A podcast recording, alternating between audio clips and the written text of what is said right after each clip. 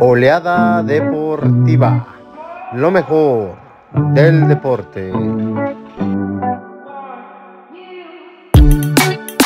Suscríbete a nuestro canal Oleada Deportiva TV y participa para ganarte este hermoso iPhone 11 Pro Max.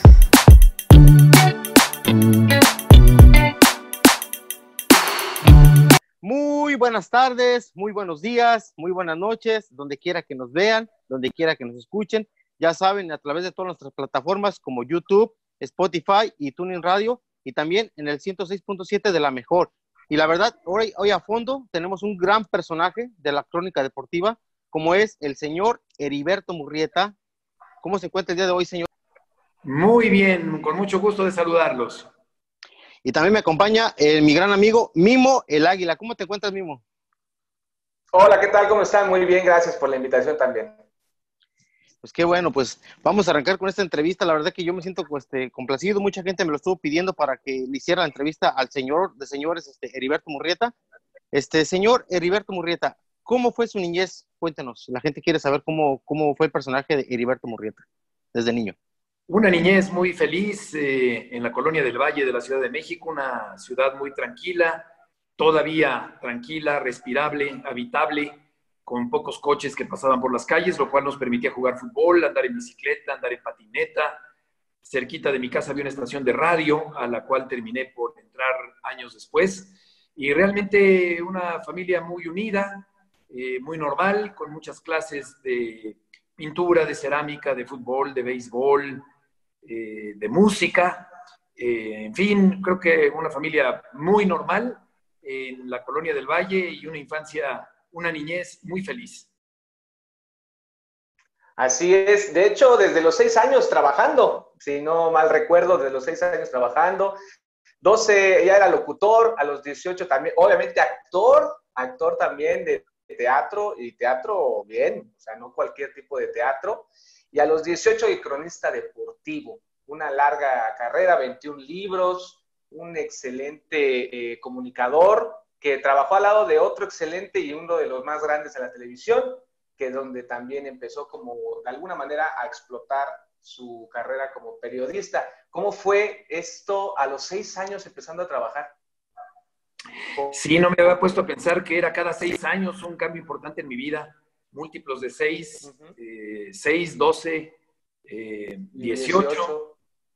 18. ¿Cierto? Eh, es verdad, a los 6 en el teatro, a los 12 en radioeducación y a los 18 ya como narrador de fútbol y como reportero de cancha.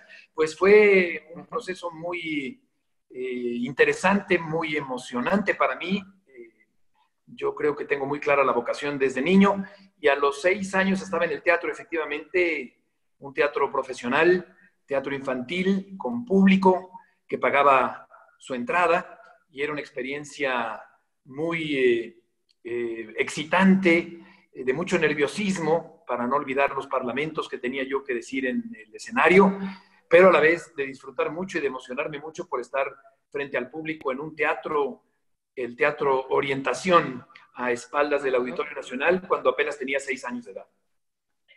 Y, cuéntenos, este, ¿qué, ¿por qué se inclinó a ser periodista deportivo o cronista deportivo? ¿Qué fue lo que le llamó y no la actuación, seguir como actor o como, pues en otra, o como conductor? ¿Qué fue lo que le inclinó a inclinarse por los deportes?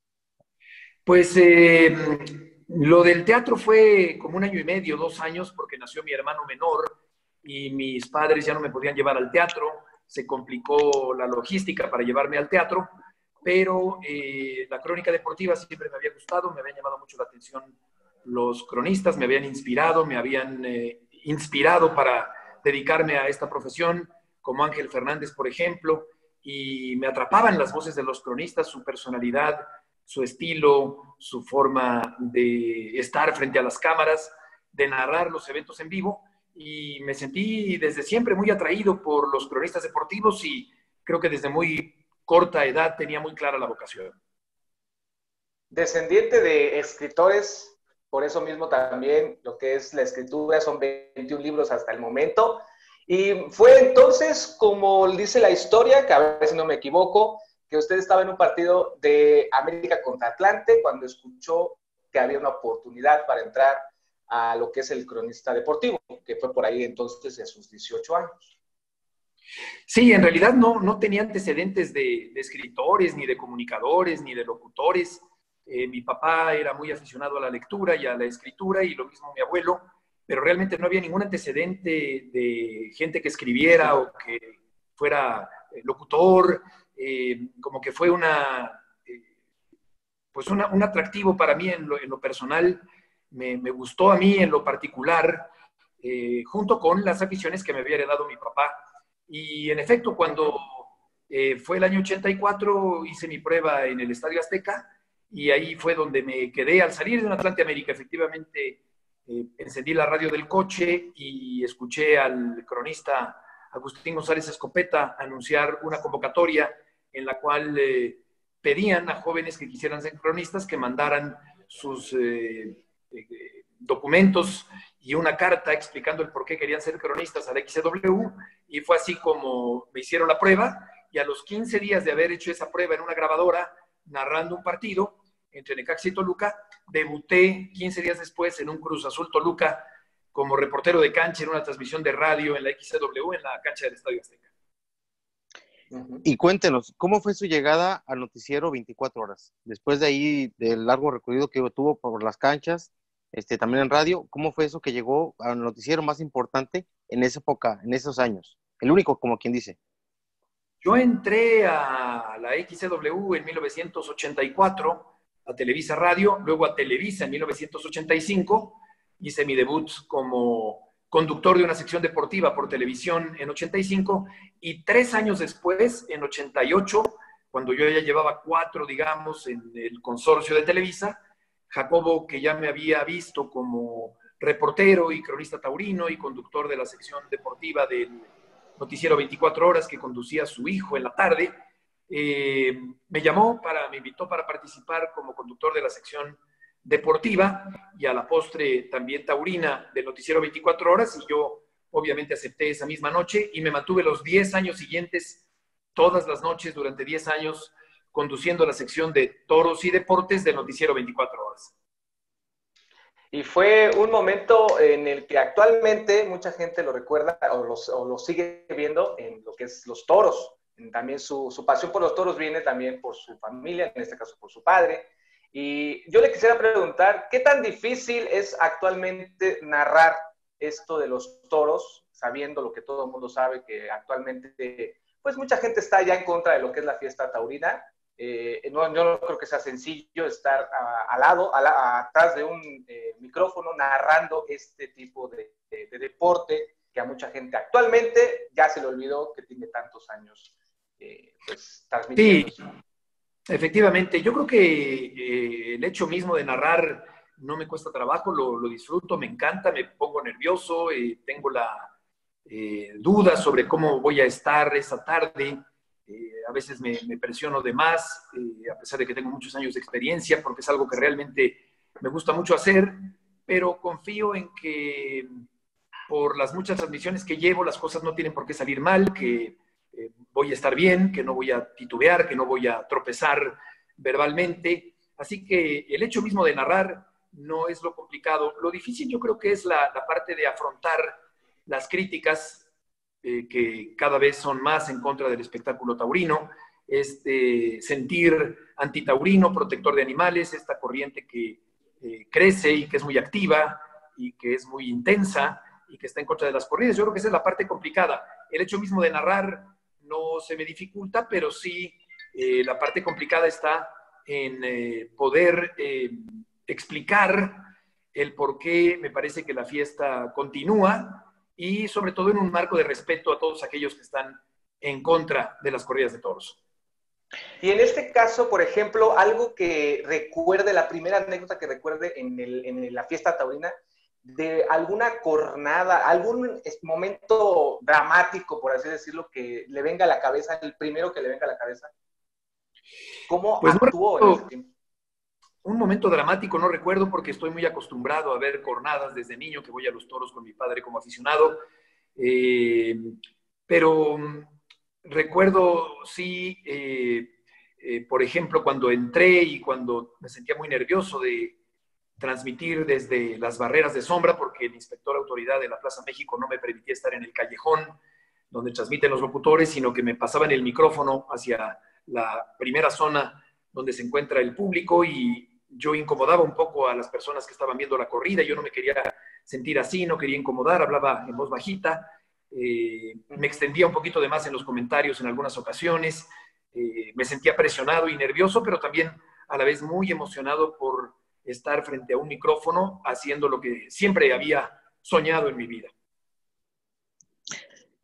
Y usted este, siempre ha entrevistado deportistas este, y figuras de las figuras públicas como la doña María Félix, este, Mario Moreno Cantinflas.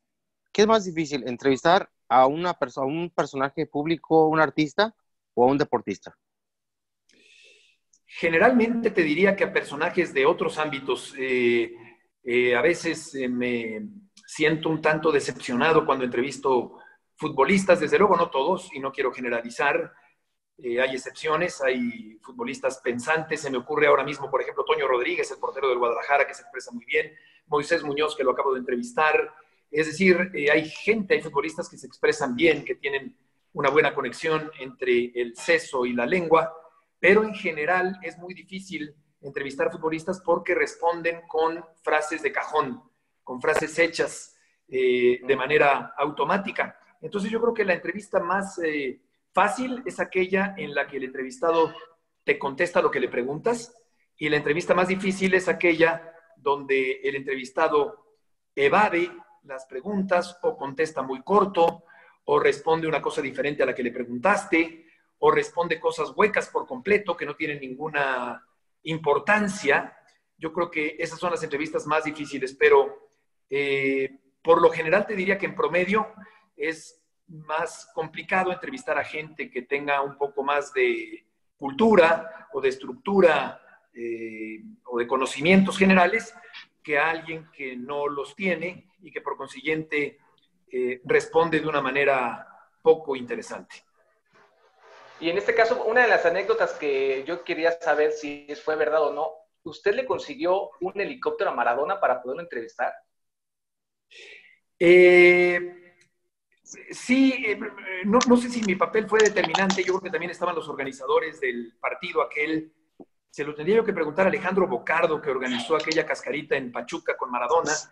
Lo que sí es un hecho es que creo que Alejandro Burillo eh, fue quien puso eh, o no sé si el gobernador de Hidalgo, no recuerdo bien, pero eh, lo que sí es un hecho es que teníamos que traer a Maradona esa misma noche de Pachuca a la Ciudad de México, a Televisa Chapultepec, para que acabando la cascarita viniera a la Ciudad de México para que yo lo entrevistara en el noticiero 24 horas. Entonces, efectivamente, vino en helicóptero. Eh, algo tuve yo que ver, no recuerdo bien qué, porque yo necesitaba que estuviera en la noche en el programa estaba preocupado porque eso saliera bien.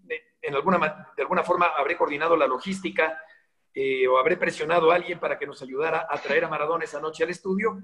Y efectivamente llegó a tiempo, se hizo la entrevista, fue muy amena, fue muy interesante. Él estaba por volver a las canchas después de un primer retiro y fue un día muy completo porque aparte de jugar con él y de meter tres goles a pases suyos, también en la noche tuve la fortuna de entrevistarlo y fue un día especial, importante en mi vida periodística, sí.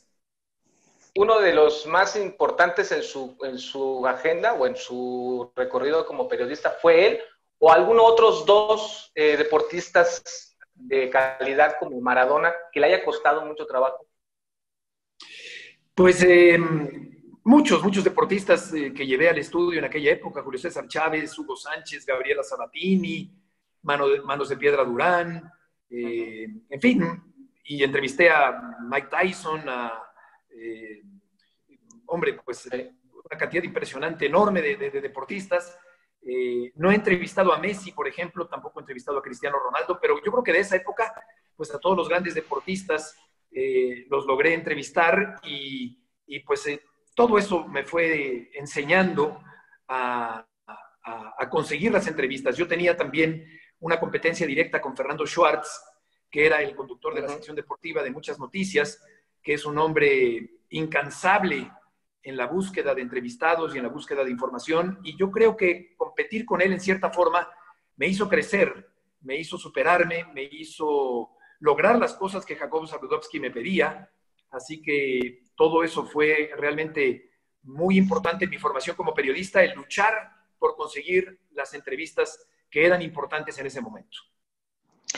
Y por ejemplo, este, alguna figura pública, algún político, algún deportista famoso que usted se haya quedado con ganas de entrevistar, ¿quién sería? Pues tuve la fortuna de entrevistar a presidentes como a Carlos Salinas de Gortari eh, o a Fidel Castro también, por ejemplo, allá en Cuba lo entrevisté. Eh, con ganas de entrevistar particularmente a alguno, pues eh, quizá de otra época, Mohamed Ali, me hubiera gustado entrevistarlo, a Jordan, me hubiera gustado entrevistarlo también, personajes que han sido históricos, determinantes en el mundo del deporte. me gustaría desde luego entrevistar a algún deportista que no he entrevistado en la actualidad, el caso de Messi, por ejemplo, o el caso de Ronaldo, eh, pero creo que en general, pues eh, la fortuna de estar en medios que me han permitido también entrevistar a deportistas importantes, pues han facilitado en cierta forma, porque desde luego que uno sin el medio de comunicación eh, sería mucho más complicado conseguir las entrevistas, pero yo creo que quizá esos son los que me habría gustado entrevistar. Actualmente está sonando mucho que el Atlante podría regresar al fútbol mexicano. Una de sus pasiones es el equipo atlantista. ¿Cómo fue esto? Aparte de lo que es la herencia, aparte pudo haber estado, no sé, le pudo haber ido a otro equipo, América, Pumas, Chivas, pero ¿fue entonces la herencia o sí usted lo eligió como tal? Yo creo que fue la herencia. Mi padre era atlantista y yo heredé en automático, sin poner reparo y con gusto todas las aficiones de mi papá, me aficioné automáticamente y de manera intensa y eh, casi enfermiza y aprensiva al equipo Atlante, un equipo con una identidad propia, con garra, con amor a la camiseta, con un espíritu muy propio, un equipo muy de la Ciudad de México, un equipo de la capital, eh, de la cultura urbana de la Ciudad de México, de los barrios populares de la Ciudad de México. Y sí fue por herencia, pero eh, de inmediato me volví atlantista y hasta la fecha lo soy. Y ahora que suena el hecho de que pudiera volver, me entusiasma y no, porque creo que la mejor manera de que el Atlante volviera a la primera división tendría que ser por la vía deportiva. Cualquier otro modo de retornar a la primera división, yo no estoy tan convencido de que sea la mejor manera de regresar a la primera división. Yo creo que tiene que ser levantando un trofeo, ganando un campeonato, ganando una final, dando una vuelta olímpica, eh, llenando de emoción a sus seguidores en un estadio. Yo prefiero eso mil veces que llenar un cheque para comprar una franquicia en la primera división. Para no salir del tema del fútbol mexicano, este, ¿qué opina, qué opinión tiene del fútbol mexicano en la actualidad? De eso de que se cambien los equipos, Monarcas va a Mazatlán, probablemente, como usted dice, este, los potros a, de vuelta a la Ciudad de México comprando franquicia. Por ahí Zacatepec también quiere iniciar otra, otro trámite para regresar. De que no haya descenso ni ascenso, se pierde la competencia. ¿Qué opinión le da al fútbol mexicano? ¿Usted cree que es una burla para la gente? ¿Que no lo tomen en serio? Pues sobre todo es una, una, una tristeza para la gente de Morelia. Yo creo que por una parte está el lado romántico de seguir una causa, de gozar y sufrir con ella, una tradición, un arraigo, el apego de los aficionados. Todo eso a mí me, me, lastima mucho, me da mucha tristeza que se lleven una franquicia de un lado a otro. Pero también por otra parte está la cuestión económica y comprendo que es un negocio y que para los propietarios de una franquicia tiene que ser negocio para que sea sostenible y quizá eso los orilla a llevarlos a ciertos equipos como el Necaxa o el Atlante o ahora el Morelia a otra plaza diferente. Por otra parte, yo veo mal que quiten el ascenso y el descenso. Se pierde esa, eh, ese peligro de descender cuando no se tienen buenos resultados. Y yo creo que lo ideal sería que el mejor equipo de la segunda división eh, suba a la primera y el peor equipo de la primera descienda a la segunda división. Así tiene que ser. Solo en este fútbol donde hay una sobreprotección descarada de las franquicias de media tabla para abajo, se inventa el no descender para mantener esas franquicias en la primera división, para eternizar esas franquicias y para de esa forma dar tranquilidad a estos productos mercantiles y mantenerlos por un determinado tiempo como mínimo en la primera división. Pero deportivamente me parece absolutamente un despropósito. Actualmente lo vemos todos los días a las 3 de la tarde en ESPN Radio, Fórmula, por supuesto. Esto eh, ya tiene mucho tiempo en esta, en esta nueva cadena, por así decirlo. Pero también, siempre que lo vemos del otro lado, lo vemos muy contento, muy feliz, muy tranquilo. Yo sí quisiera preguntar un poquito más a fondo, conocerlo un poco más. Por ejemplo, ¿qué comida le gusta? ¿Qué lo hace enojar? Porque me imagino que hay algo, porque siempre lo vemos feliz, tranquilo, eh, en, su, faceta de cronista. ¿Qué le hace enojar? ¿Qué come? ¿Qué, qué películas ve? Gracias, Mimo. Pues fíjate que generalmente sí soy una persona, creo yo que con estabilidad emocional, no soy una persona explosiva, ni que esté muy enojada o demasiado triste, soy una persona más o menos predecible en su forma de ser, eh, más o menos con el mismo estado de ánimo, me llevo bien con la gente, eh, trato de, mantenerme de esa manera, porque esa manera me da equilibrio, me da tranquilidad, me gusta ser así, eso me da paz, esa forma de conducirme y de llevarme con la gente, no tengo mayores problemas con la gente, a pesar de que puede haber compañeros muy diferentes a mí, totalmente diferentes a mí en la forma de pensar, en la forma de trabajar, en la forma de conducirse en la vida. Eh, de tal manera que, pues sí, me considero una persona que no ofende, que no grita, no me gusta gritar, no me gusta exaltarme, no me gusta discutir tonterías, no me gusta precipitarme al hablar, me gusta ser equilibrado y tratar de argumentar, me gusta pensar antes de hablar. Y pues mi vida es, en ese sentido, yo creo que muy parecida a cómo me comporto en la televisión. Me gusta escuchar a los compañeros, no me gusta interrumpirlos, me gusta respetarlos. Si difiero, pues lo digo, pero de una manera eh, tranquila, sin descomponerme, sin hacer ver mal al compañero o verme mal yo. Y comida, pues me gusta de toda, me gusta la mexicana, me gusta la italiana, me gusta la china, la japonesa, me gusta la comida libanesa también. Eh, en fin, tengo buen apetito, eh, como muy bien, tengo un metabolismo muy especial porque a pesar de que como bien, no engordo, tengo esta figura torera años. Así que, bien, bien, pues en ese sentido, me gusta mucho el cine. Ahora he visto, creo que ya como 45 documentales, eh, como 8 o 10 series y 6 o 7 películas en este confinamiento. Eh, casi todas sin tener que ver con deportes ni con toros. Me gusta mucho la música, me gusta eh, me gustan las historias de personajes importantes, eh, me gustan las historias de suspenso, eh, en fin, me complementan muchísimo y claro que veo deportes por gusto y por obligación profesional, pero veo muchas otras cosas que no tienen nada que ver ni con deportes ni con toros. Y esta pregunta sí, yo sí se la quiero hacer rapidísimo, rapidísimo. Perdón, Gurunam, rapidísimo. de tantos toreros, de tantos toreros que ha podido ver en vivo, de tantas faenas increíbles que han estado ahí en la Plaza México, Eloy Cavazos, Armillita, eh, Manolo Mejía, el Juli, Enrique Ponce, ¿quién para ustedes es su favorito? Pues eh, es verdad que, que como cronista uno debe narrar con profesionalismo, y con eh, eh, la entonación adecuada y con la emoción adecuada eh, cada faena, pero claro que hay toreros que a uno le gustan más que, otros, evidentemente. yo tengo mi gusto creo que muy bien definido. Y a mí me gustan algunos toreros, me gusta por ejemplo de México, me gusta José Mauricio, me gusta Fermín Rivera, me gusta El Payo.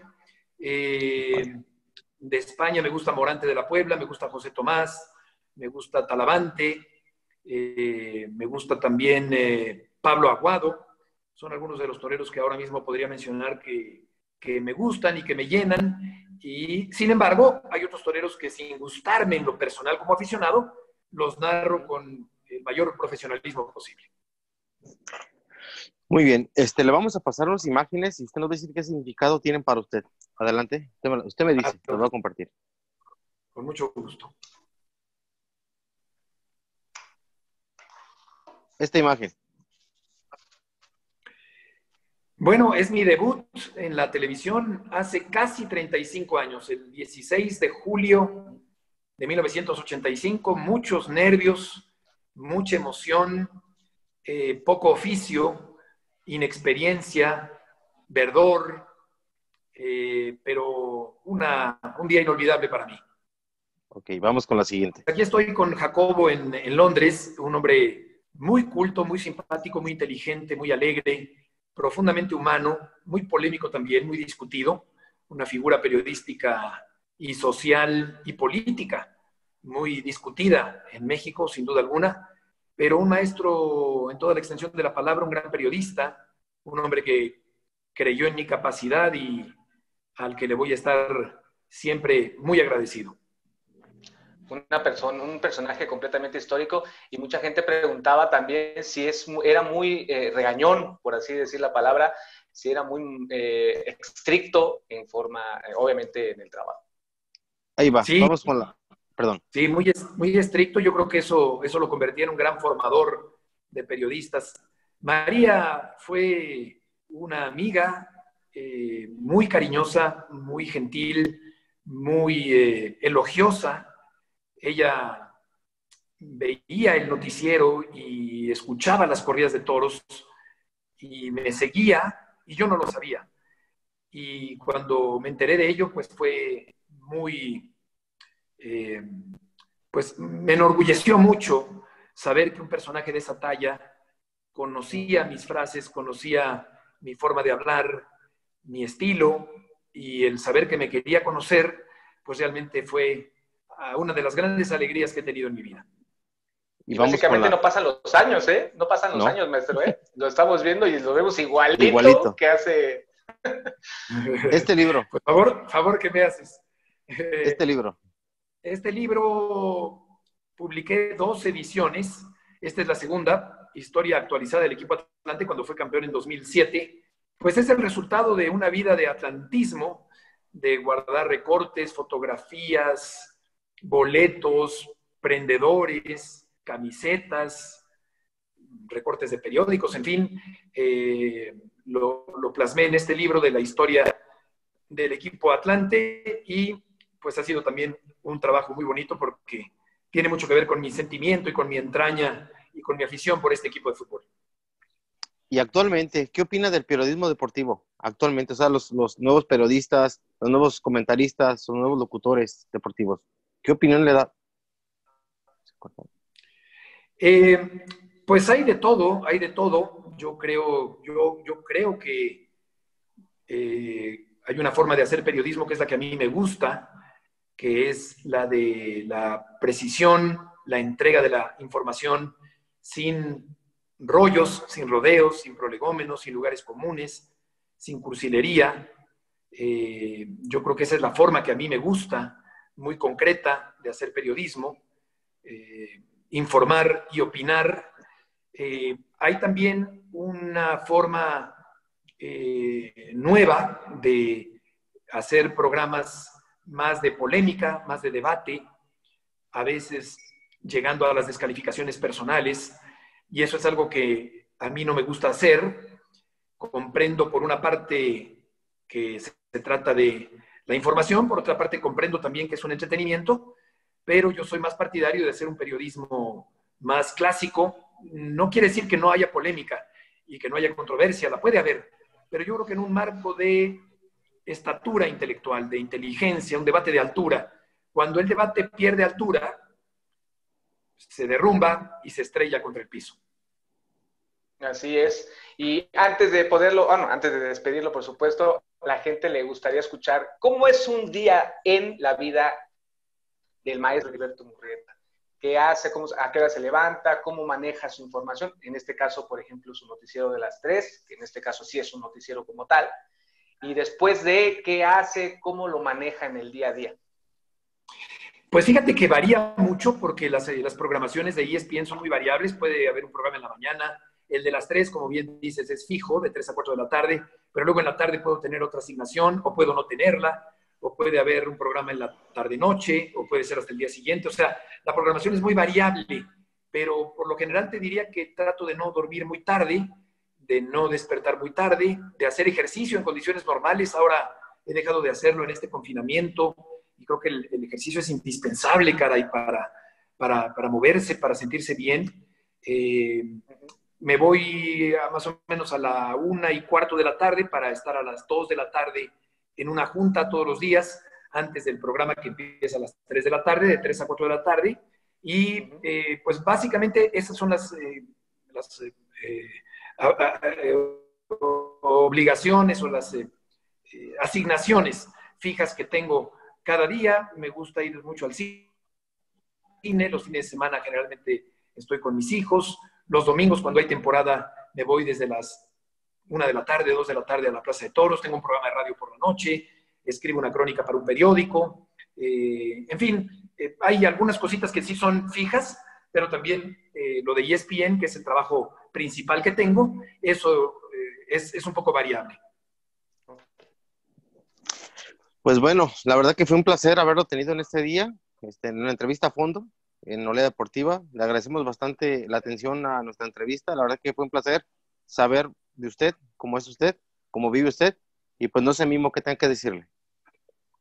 Pues no, yo al contrario, muchísimas gracias por haber aceptado también, por supuesto. Es un maestro para todos nosotros. Digo, nosotros intentamos hacerlo eh, de alguna manera u otra. Obviamente no vamos a llegar a ese nivel, Tal vez esperemos que en algún momento sí lo podamos hacer, pero la verdad es que sí hay que seguir los pasos de un gran maestro como lo es eh, Heriberto Murrieta.